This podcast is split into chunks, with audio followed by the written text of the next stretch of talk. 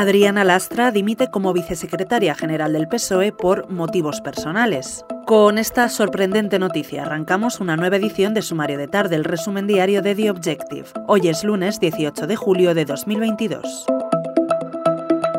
La vicesecretaria general del PSOE, Adriana Lastra, ha anunciado su dimisión del cargo escudada en razones personales. La diputada asturiana ha comunicado que tendrá que tomarse una baja de larga duración por razones que han cambiado su vida y que le obligan a apartarse en busca de tranquilidad y reposo, algo alejado, teniendo en cuenta las responsabilidades que hasta hoy ostentaba. Han sido muchas las reacciones suscitadas. El ala feminista del PSOE, por ejemplo, considera una excusa la razón esgrimida por Lastra. Nos deja a los pies de los caballos, han asegurado fuentes socialistas a este periódico.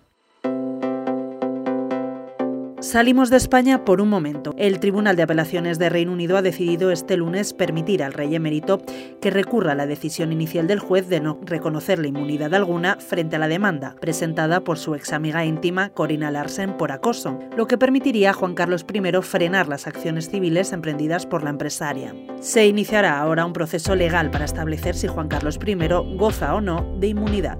El antiguo monarca ha alegado que, a pesar de su abdicación en 2014, Juan Carlos I es miembro de la Casa Real. Como tal, mantiene una especial vinculación con Felipe VI, algo que hace que cualquier acción emprendida en su contra afecte las funciones del actual jefe del Estado. Para terminar, la última hora sobre los incendios que asolan España. El iniciado en la localidad de Losacio, en Zamora, ha obligado a que la compañía Renfe suspenda la circulación de la línea de alta velocidad Madrid-Galicia hasta nuevo aviso. Uno de los tramos se mantiene bloqueado por el riesgo de las llamas y el humo, lo que ha llevado a esta decisión.